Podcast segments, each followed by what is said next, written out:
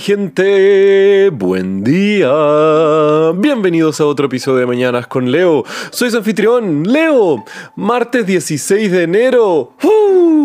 A levantarse y activar su existencia, mi gente. Ya estamos iniciando miércoles y las horas son limitadas para cambiar el mundo. Y eso es lo que ustedes quieren, ¿o no? Y yo digo, ¿por qué no? Vivimos en una era donde los conocimientos y las herramientas para comunicar ideas nunca han sido tan accesibles para la mayor cantidad de personas en toda la historia de la humanidad. Y como pueden aprender a programar, algo puede cambiar la vida de alguien, pueden generar una tecnología revolucionaria o pueden desarrollar una idea que se disemine por todo el mundo. Entonces, ¿por qué nos conformamos a veces con soñar y vivir en escalas tan mediocres? Y eso es lo que para mí tenemos que estar viendo, mi gente. Tal vez no todos vamos a cumplir y generar un impacto relevante para este mundo, pero al intentar hacer este cambio en el mundo, sea que lo estemos intentando y de, de forma muy activa o no, podemos de nuestro actuar inspirar a que otras personas sean los líderes del futuro. O si somos lo suficientemente soñadores y trabajamos hacia ese cambio, posiblemente el esfuerzo colectivo de muchas personas generando eh, impactos y generando cambios que pueden afectar de forma positiva a la humanidad y a nuestro planeta,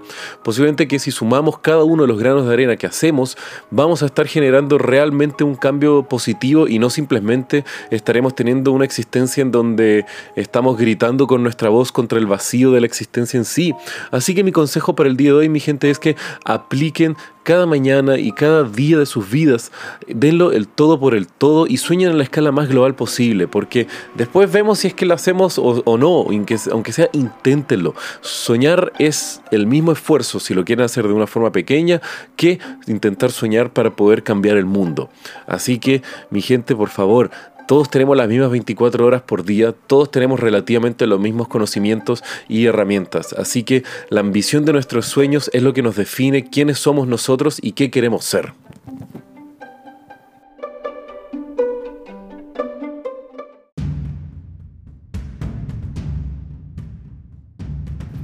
Y hablando de soñar en grande, mi gente, hoy les quiero contar de una leyenda militar como casi ninguna otra, el cual logró ser el megalómano más grande de la historia de la humanidad y al mismo tiempo generar impactos en tantas distintas áreas que podemos sentirlo hasta el día de hoy. Y obviamente me refiero a el único, grande e inigualable Genghis Khan.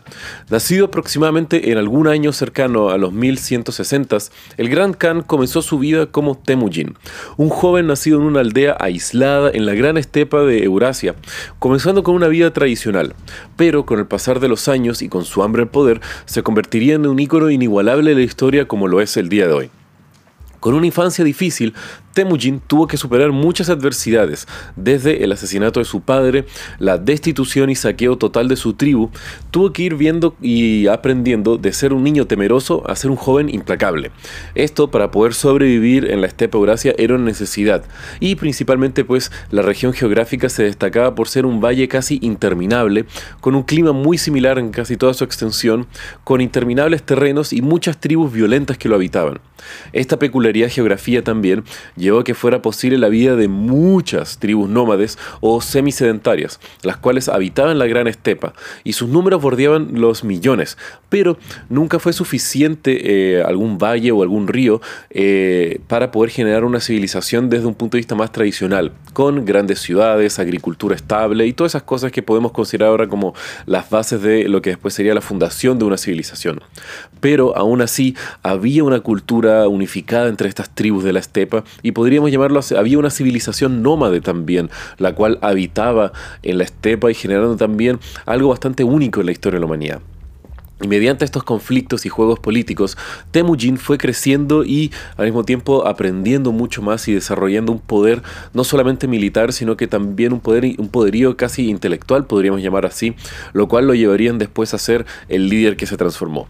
Y así fue alzándose, eh, en la cual fue adoptado por un líder militar conocido, el gran Togrul Khan. Mediante distintas alianzas militares, Temujin comenzó a escalar y escalar su poder. Y así en distintas... Eh, escaramuzas con otros líderes de la estepa. Fue así como él terminó siendo eh,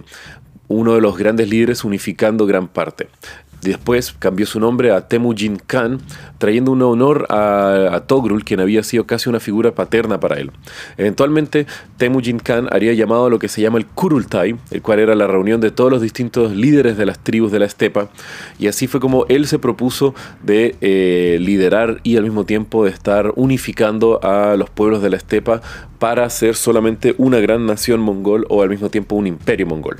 Los otros líderes de las tribus votan a favor de Temujin Khan, no solamente para no oponerse a su poderío militar, sino que también las ambiciones de este joven líder era algo que resonaba muy fuerte con los otros eh, líderes de tribus de la estepa.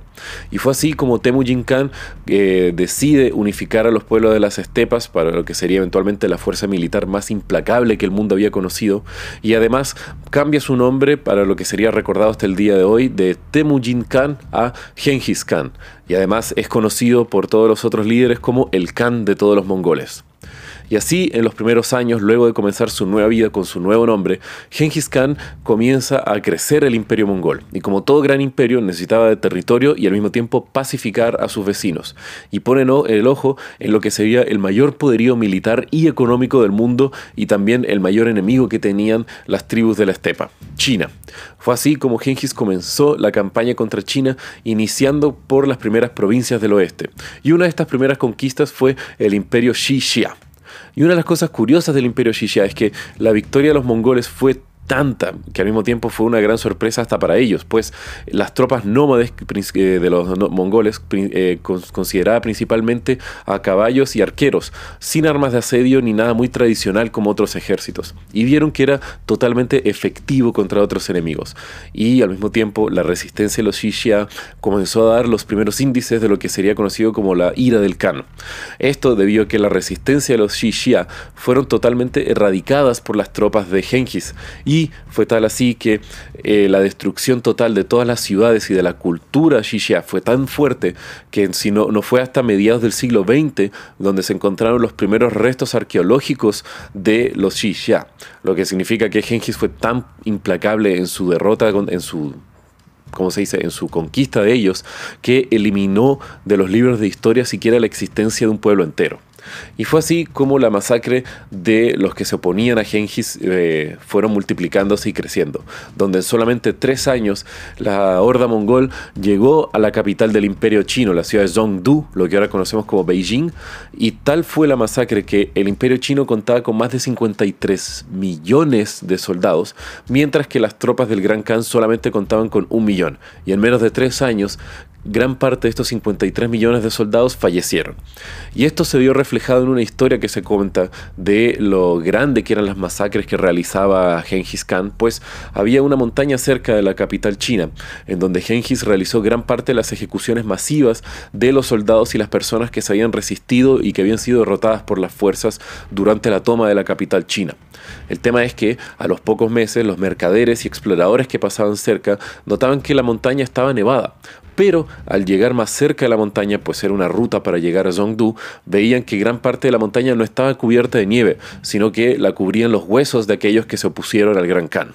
Y tal era la brutalidad de Genghis contra sus enemigos, que también hacía un contraste muy fuerte de la amabilidad y la tolerancia que generaba contra sus aliados. Gran parte de los pueblos, una vez que habían sido conquistados o si se rendían de forma pacífica, eran incorporados al imperio mongol y muchas veces contaban de distintos beneficios. Por ejemplo, gran parte de los administrativos y burócratas chinos, una vez conquistados, les fue entregado a ellos gran parte de la responsabilidad de ordenar y administrar el imperio de Genghis, el cual prácticamente les entregando cada vez más y más territorios a ellos.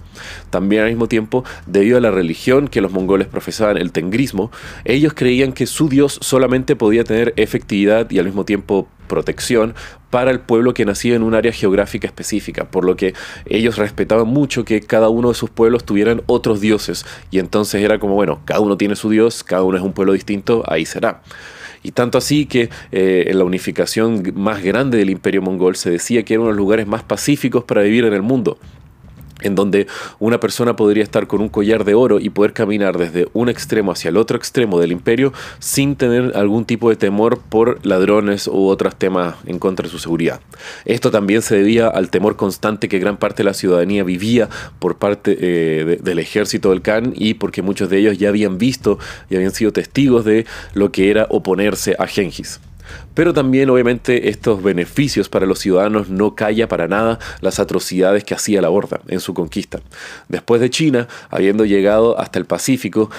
apuntó, apuntó su vista hacia Japón, pero luego de dos intentos fallidos debido a, a huracanes muy afortunados que estropearon los planes del imperio mongol a expandirse hacia esas islas, comenzó a mirar hacia el otro lado, hacia Occidente. Y así fue como, no mediante la fuerza, pero mediante la diplomacia, que inició el Gran Khan su campaña hacia Occidente. Primero, enviando tres embajadores a Samarkand, quien era la capital del imperio de Corasmia, posiblemente el segundo imperio más grande en el mundo en esa época y la segunda fuerza económica y militar. El tema fue que el Shah de Corasmia recibe a los embajadores eh, y al mismo tiempo eh, la oferta que Genghis le hacía era bastante simple. O se rinden y de forma pacífica aceptan a la horda de Khan y se integran dentro del imperio mongol o se resisten y serán totalmente exterminados. Obviamente el Shah de Corasmia se negó a doblegarse frente a lo que él creía que eran simplemente unos bárbaros a caballo de la estepa ahí bastante lejana. El tema es que el Shah hace decapitar a uno de los embajadores de El Khan y al mismo tiempo él rapa a los otros dos. Esto parecería un poco raro, pero el cabello era algo casi sagrado para los mongoles, así que el devolver dos hombres totalmente pelados era un insulto terrible y al mismo tiempo era casi una ofensa sagrada para los mongoles. Y fue así como el Gran Khan agarró a 100.000 de sus soldados, las mejores tropas con las cuales él podía contar, y llegó hasta Samarkand.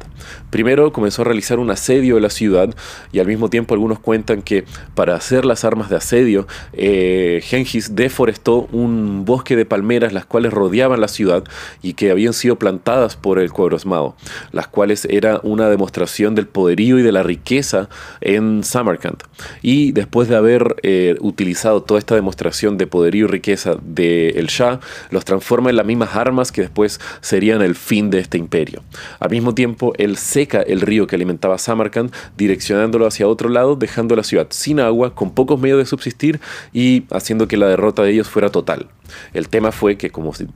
ya se conocía, la ira del Khan no se detuvo en la conquista de la ciudad, pues además él mandó a destruir cada ciudad del imperio, matar a cada persona y eventualmente llegar hasta el pueblo donde había nacido el Shah y, mandó a destruir totalmente esa ciudad. Y fue tal la ira que después de haber destruido la ciudad y haber matado a cada persona, eh, las tropas de Genghis desvían un río eh, cercano, el cual pasara por sobre la ciudad para que eventualmente las aguas del río eliminaran la ciudad del mapa y total registro que hubo una ciudad ahí. Eventualmente el imperio mongol sería el imperio de territorio contiguo más extenso de la historia de la humanidad, expandiéndose desde el Océano Pacífico en China hasta el Mar Caspio, cubriendo gran parte de sus territorios para el norte y hacia el sur. Y al mismo tiempo de haber seguido hacia Occidente, posiblemente habría cambiado toda la historia de lo que conocemos el día de hoy, pues tanto el imperio chino como el imperio de Corasmia eran, como había mencionado, las dos civilizaciones más poderosas del mundo en la época, superando totalmente a Europa y habiendo sido aniquiladas prácticamente hasta la era de piedra gracias a la ira del Khan. Y poco antes de fallecer Genghis hay algo bastante interesante, pues él había enviado unas tropas de reconocimiento, unos 20.000 soldados hacia Occidente para ver qué había, pues en la época no había mucho conocimiento de, qué era lo que existía más allá del cuarismado de, que ya había sido conquistado totalmente ahí en Oriente Medio. Entonces estas tropas comenzaron a explorar y llegaron eventualmente a Kiev, lo que es ahora la capital de Ucrania. Y en la época se conocía todo esto como el Rus de Kiev, y eran considerados por los europeos, como más o menos los mongoles eran considerados por los chinos. Unas tropas militarmente inigualables, pero que afortunadamente eran tribus nómades que no estaban unificadas, pero que de haberse unificado podrían haber destruido a toda Europa muy fácilmente. El tema fue que estas grandes tropas nómades, hasta unificadas debido a la llegada de los mongoles, fueron aniquiladas por una misión de reconocimiento de la Horda de Khan, por simplemente 20.000 soldados. Entonces, obviamente, el resto de Europa no tenía chance de haberse enfrentado de alguna forma contra las tropas del Gran Khan. El tema fue que en esa época es cuando fallece Genghis Khan y las tropas tienen que volver para el segundo gran Kurultai, en donde después sería definido quién es o quién sería el heredero de Genghis. Y fue así como en 1227 fallece Genghis Khan y es enterrado en un lugar a que hasta el día de hoy no se sabe precisamente dónde se encuentra su tumba, pues fue un lugar humilde y escondido, pues el gran Khan no quería que eh, se generara algún altar o un culto a él una vez muerto. Y tanto así que todos los involucrados con el entierro de Genghis Khan fueron eventualmente asesinados para que la localización de la tumba del gran Khan no fuera revelada nunca. Y lamentablemente los conflictos por la herencia y los territorios que llegaron después fueron separando y diluyendo gran parte del poderío del imperio mongol, dejando un poco a no darse una continuidad en lo que pudo haber sido el gran imperio de Genghis Khan.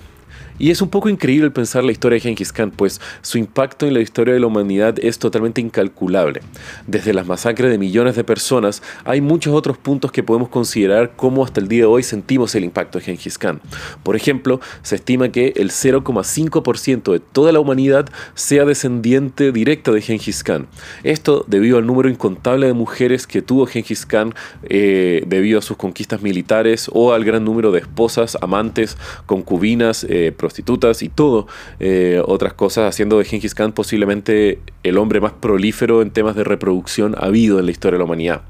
Al mismo tiempo, posiblemente el desarrollo de Europa o la ventaja que tuvo Europa eventualmente después para llegar hasta el colonialismo y eventualmente también la revolución industrial, se pudo haber dado debido a que China y Oriente Medio estaban a muchos años por delante de Europa, tanto militar como económicamente, pero debido al hecho que fueron totalmente destruidos por Genghis en los años 1200, hizo que se demoraran varios siglos en recuperar la riqueza, la ciencia y mucho de lo que ellos habían perdido en esas conquistas. Otros académicos además dicen que debido a la cantidad de personas que murieron eh, gracias a Genghis Khan, las emisiones de CO2 fueron reducidas a niveles cuantificables que pueden ser medidos en las capas de hielo que corresponden en los polos a esa época.